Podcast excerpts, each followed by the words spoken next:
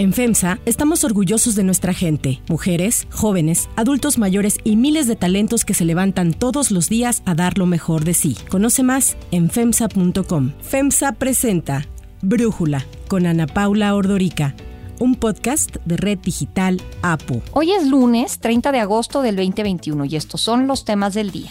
Durante su gira por Chiapas, manifestantes de la CENTE bloquearon por tres días consecutivos la camioneta en la que viajaba el presidente López Obrador. Arranca la 65 legislatura de la Cámara de Diputados con un acuerdo entre la oposición y Morena. Rubén Moreira, coordinador del PRI, va a presidir la JUCOPO y Sergio Gutiérrez Luna, de Morena, la mesa directiva. El presidente Joe Biden rinde honores a los 13 soldados que murieron en el atentado de Kabul. Pero antes vamos con el tema de profundidad.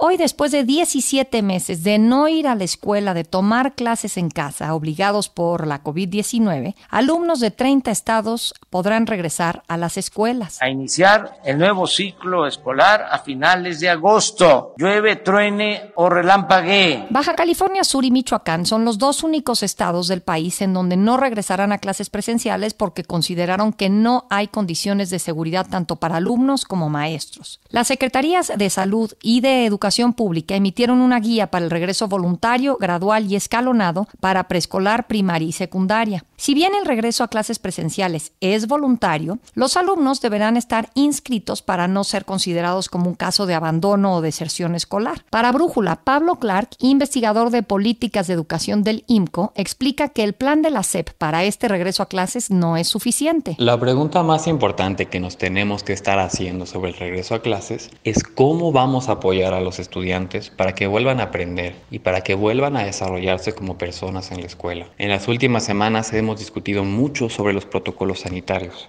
Esa parte es indispensable para un regreso a las aulas seguro, pero no es suficiente. Necesitamos también una ruta que nos marque la dirección hacia el aprendizaje de los alumnos, que nos diga qué medidas debemos tomar para avanzar hacia allá y qué tan lejos o cerca estamos en esa meta. Al final de cuentas, ¿para qué queremos que los alumnos regresen a clases si no para que vuelvan a aprender?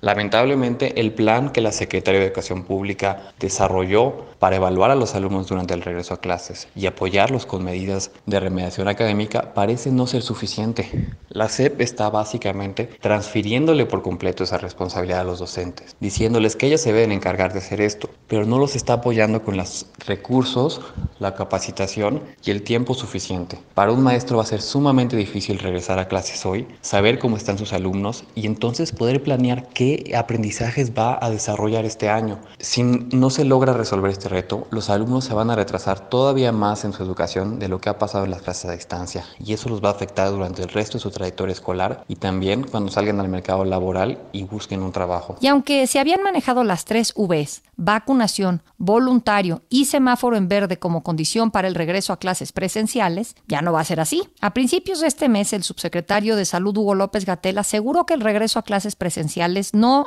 era un riesgo de contagio, por lo que aún con semáforo rojo se reabrirían las escuelas. De hecho, para esta semana, el mapa del país tiene a 17 estados en naranja del semáforo epidemiológico, otros 7 están en rojo, 7 en amarillo y solo uno, Chiapas, en verde. En el caso de la Ciudad de México, las autoridades reportan que los indicadores de casos activos confirmados y ocupación hospitalaria van a la baja, aunque esta semana se mantendrá en semáforo naranja y así iniciará hoy el nuevo ciclo escolar. Según las encuestas más recientes, 62 de cada 100 madres y padres de familia no quieren que sus hijos vayan presencialmente a la escuela porque no perciben que el gobierno haya preparado adecuadamente un regreso seguro. Lo peor es que el sábado, dos días antes de iniciar clases, directores y maestras de distintas escuelas notificaron a los padres que no habrá un sistema híbrido para quienes opten por estar en casa y tomar clases en línea. O sea que esto de que es voluntario, pues es más o menos voluntario. No habrá clases ni asesoría por internet. La instrucción es que si no vas a la escuela, pues tienes el apoyo de Aprende en casa a través de la televisión.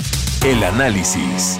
Para profundizar más en el tema, agradezco a Marco Fernández, investigador asociado de México Evalúa, profesor investigador del TEC de Monterrey, platicar con nosotros. Marco, si todo está abierto, pues la lógica podría ser que las escuelas también ya deberían de admitir a los alumnos de manera presencial. No sé tú qué opines. Bueno, me parece que hay varios asegúnes a esa afirmación, porque si bien es cierto, urge el regreso a clases lo más pronto posible, pues la verdad es que la autoridad en general no se preparó bien todo este tiempo para poder establecer protocolos diferenciados precisamente que respondan a los distintos semáforos a los que tú dabas cuenta. Hay lugares en donde las tasas de contagio en estos momentos son mayores y no se han establecido claridad en los protocolos para este regreso presencial a clases. Hay, por ejemplo, solo muy poquitos estados donde sí se determinó aforos diferenciados de acuerdo al semáforo. Hay otros como la Ciudad de México o el Estado de México, que ahí vamos todos, ¿no? Este, eh, sin diferencias a partir de semáforo este, epidemiológico, decir, bueno, ahorita que estamos en naranja, pues tenemos que reducir en tanto por ciento el número de alumnos en una aula, no, nada de eso.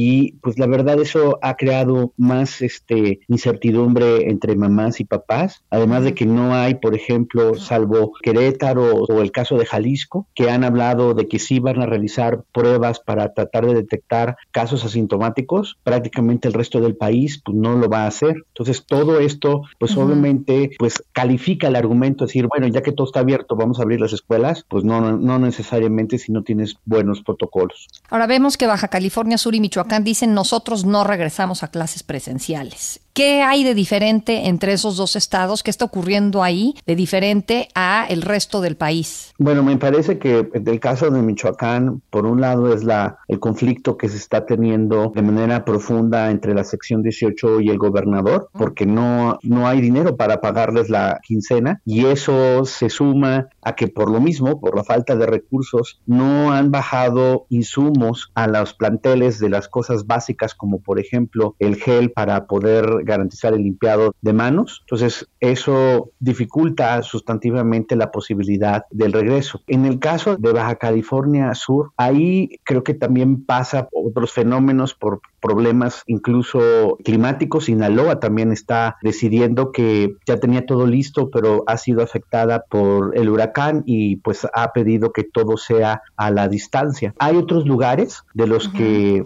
han anunciado en el regreso que lo van a hacer de manera escalonada, Ana Paula. Por ejemplo, Querétaro ha dicho, va a ir, sí, pero solamente un 20% de la matrícula, poquito a poquito conforme avance el cambio en el semáforo, irán aumentando los aforos. Solo, insisto, la Ciudad de México y el Estado de México decidieron no tomar en consideración este regreso paulatino y escalonado a clases. Ahora, ¿tienes tú datos de inversión pública para la reapertura de escuelas? Si antes de la pandemia teníamos escuelas que no tenían agua, que no tenían eh, ventanas, no tenían puertas, no tenían pisos, pues no me puedo imaginar lo que 17 meses pudo haber hecho en todos estos edificios. ¿Tú sabes eh, si algo se está haciendo para que el día de mañana regresen y, lo hagan en una condición aceptable? Pues mira, por un lado está eh, el programa La Escuela es Nuestra, que es el programa federal que se ha destinado para mejorar la infraestructura. Este programa es cierto que recibió un aumento de recursos para este año, pero lamentablemente pues lo de la transparencia no se le da al gobierno y no nos ha podido explicar en una base de datos cómo se ha distribuido en qué escuelas, cuánto ha sido la suma que ha recibido y sobre todo que tengan información fehaciente de que los recursos se hayan utilizado para la mejora, por ejemplo, del el acceso al agua potable o corrección en los baños. Eh, este programa, bajo el argumento de que cada comunidad educativa vota en qué se va a utilizar y que hay que confiar en la comunidad educativa, ni siquiera pide que haya facturas del ejercicio de los recursos, sino que promete que solo pegando recibos de gasto de los recursos en el periódico escolar, así se da cuenta del ejercicio. O sea, imagínate pues la transparencia y, la, la verdad, la falta completa de, rendición de cuentas por parte de este programa. En el otro lado está lo que algunos estados han estado tratando de destinar para poder corregir el problema de las escuelas vandalizadas Sabemos, por ejemplo, de recursos en particular de Jalisco, Guanajuato, algunos recursos en Puebla que se han destinado a este rubro. En otros lados, nomás no quieren dar cuenta de qué han hecho. Morelos es uno de ellos, Veracruz es otro de ellos. Entonces, esta parte otra vez retrata que en prácticamente más de 15 meses la autoridad ni siquiera pudo cuidar bien las escuelas y a la hora de que estamos abriendo, pues en algunos lugares sí se ha puesto más eh, cuidado en los protocolos del regreso. Estoy pensando en Guanajuato, Querétaro, eh, Jalisco, Chihuahua. Lo tenía listo Sinaloa, pero pues el huracán eh, ha hecho que las cosas cambien. Pero pues en el otro resto del país, pues la verdad, de los puntos clave para un regreso seguro y consciente de, de las aulas, pues hay varias ausencias. Y ojalá que pronto lo podamos platicar. Marco Fernández, por lo pronto, muchísimas gracias por darnos tu análisis el día de hoy. Si te gusta escuchar Brújula, te invitamos a que te suscribas en tu aplicación favorita o que descargues la aplicación Apo Digital. Es totalmente gratis y si te suscribes será más fácil para ti escucharnos. Además, nos puedes dejar un comentario o calificar el podcast para que sigamos creciendo y mejorando para ti. Hay otras noticias para tomar en cuenta. 1. Gira polémica.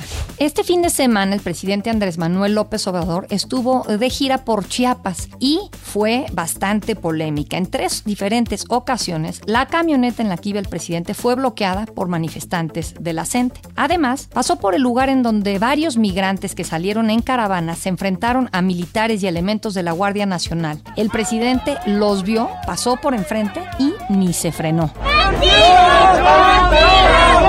Ayer, por tercer día consecutivo, unos 100 integrantes de la bloquearon el paso de López Obrador cuando iba a inaugurar un hospital del IMSS en Tapachula.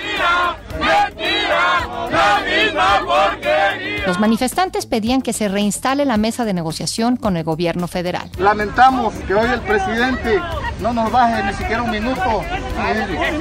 ¡AMLO! ¡Te dibujan otro Chiapas! Pero cuando logró ingresar López Obrador dio un discurso en el que dijo que como a los maestros de la CENTE les gustan las consignas, pues así les contestaba. Yo les digo que ni frena ni la CENTE detienen al presidente. También dijo que la protesta de los maestros tiene un objetivo político, que son conservadores y que intentan hacer quedar mal al actual gobernador Rutilio Escandón de Morena. El sábado, maestros de la Bloquearon durante media hora la camioneta del presidente en el municipio frontera Comalapa. Antes, el viernes, cuando inició su gira en Tuxtla Gutiérrez, integrantes de las secciones 7 y 40 de la CENTE y otros grupos de manifestantes como médicos sin plaza y madres de desaparecidos bloquearon durante dos horas a López Obrador. Por ello no pudo llegar a la reunión del Gabinete de Seguridad Federal ni a su mañanera en el cuartel de la séptima región militar. Cuando logró entrar al lugar y se le pidió un comentario, esto respondió. Estoy en huelga ahorita. Pero hubo otro incidente. El sábado en Tapachula, más de 500 migrantes, algunos con bebés o niños, salieron en caravana con la idea de llegar a Estados Unidos. Migrantes haitianos, cubanos, colombianos y venezolanos que dijeron que llevan esperando una respuesta a su petición de asilo desde hace casi un año y que todo este tiempo llevan viviendo en las calles.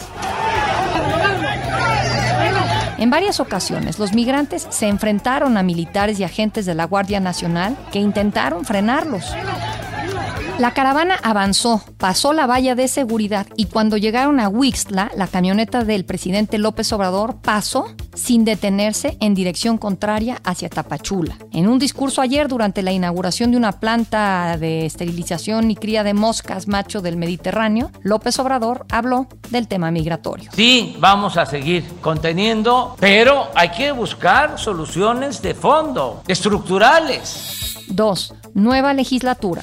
La Cámara de Diputados del Congreso de los Estados Unidos Mexicanos se declara legalmente constituida. Los diputados y diputadas que formarán parte de la 65 legislatura rindieron protesta ayer. La instalación de esta nueva legislatura se logró después de que el bloque de Morena, Partido Verde y PT llegaran a un acuerdo con la coalición opositora del PAN, PRI y PRD para que Rubén Moreira, coordinador del PRI, presida la Junta de Coordinación Política, la JUCOPO, de la Cámara de Diputados. Y espero que podamos entre todos construir la legislación el presupuesto que reclama nuestro país. Morena presidirá la mesa directiva con Sergio Gutiérrez Luna. El acuerdo incluye que para el segundo año, la Jucopo la encabece Morena y el PAN tenga la presidencia de la mesa directiva. Y ya en el tercer año de la legislatura le va a tocar al PAN encabezar la Jucopo y la presidencia la tendrá el PRI. Por primera vez el Pleno de San Lázaro tendrá una conformación paritaria, 250 diputadas y 250 diputados,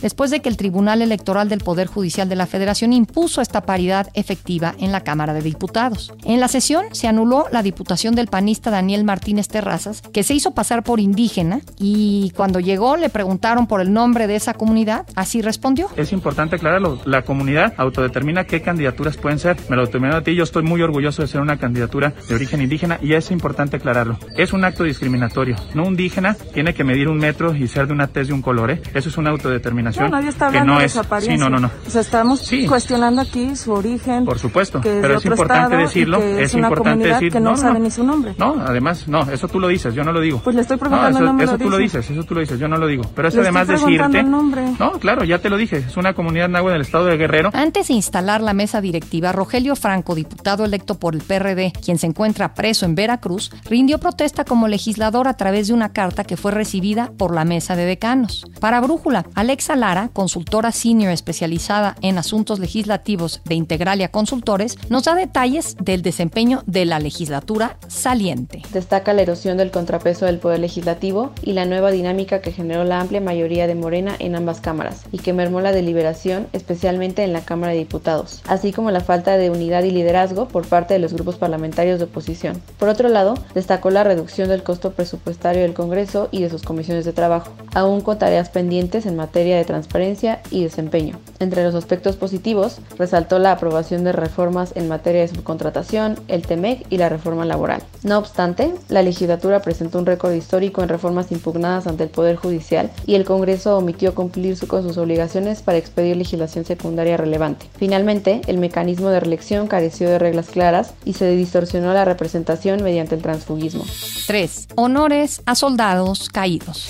En la base militar de Dover, en Delaware, el presidente Joe Biden y su esposa Jill recibieron los féretros cubiertos con la bandera de Estados Unidos de los soldados que murieron en el atentado cerca del aeropuerto de Kabul. Cinco de los soldados tenían 20 años, es decir, que acababan de nacer cuando ocurrieron los ataques terroristas del 11 de septiembre de 2001 que llevaron a Estados Unidos a invadir Afganistán. En una entrevista con Fox News, Mitch McConnell, el líder de la mayoría republicana en el Senado, calificó la retirada de tropas como una de las peores decisiones de política exterior en la historia de Estados Unidos. This is one of the worst foreign policy decisions in American history, much worse than Saigon. A dos días de que se cumpla el plazo para la salida de las tropas de Afganistán, la Casa Blanca informó que evacuó de Kabul a 2.900 personas entre la madrugada del sábado y las 3 de la mañana del domingo. El sábado, el subdirector de logística del Estado Mayor de Estados Unidos, el general Hank Taylor, anunció que dos objetivos importantes del grupo Estado Islámico, un organizador y un operador, murieron en un ataque con drones que llevó a cabo Estados Unidos en Afganistán. Two high profile ISIS targets were killed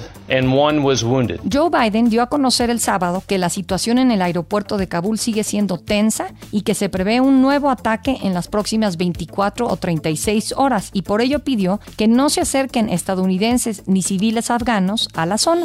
Yo soy Ana Paula Ordorica, Brújula lo produce Batseba Feitelson, en la redacción Elizabeth Rangel, en la coordinación Christopher Chimal y en la edición Omar Lozano. Yo los espero mañana con la información más importante del día. Oxo, Farmacias ISA, Cruz Verde, Oxo Gas, Coca-Cola FEMSA, Invera, Torrey y PTM son algunas de las muchas empresas que crean más de 245 mil empleos tan solo en México y generan valor como parte de FEMSA. FEMSA presentó Brújula con Ana Paula Ordorica, un podcast de Red Digital APO.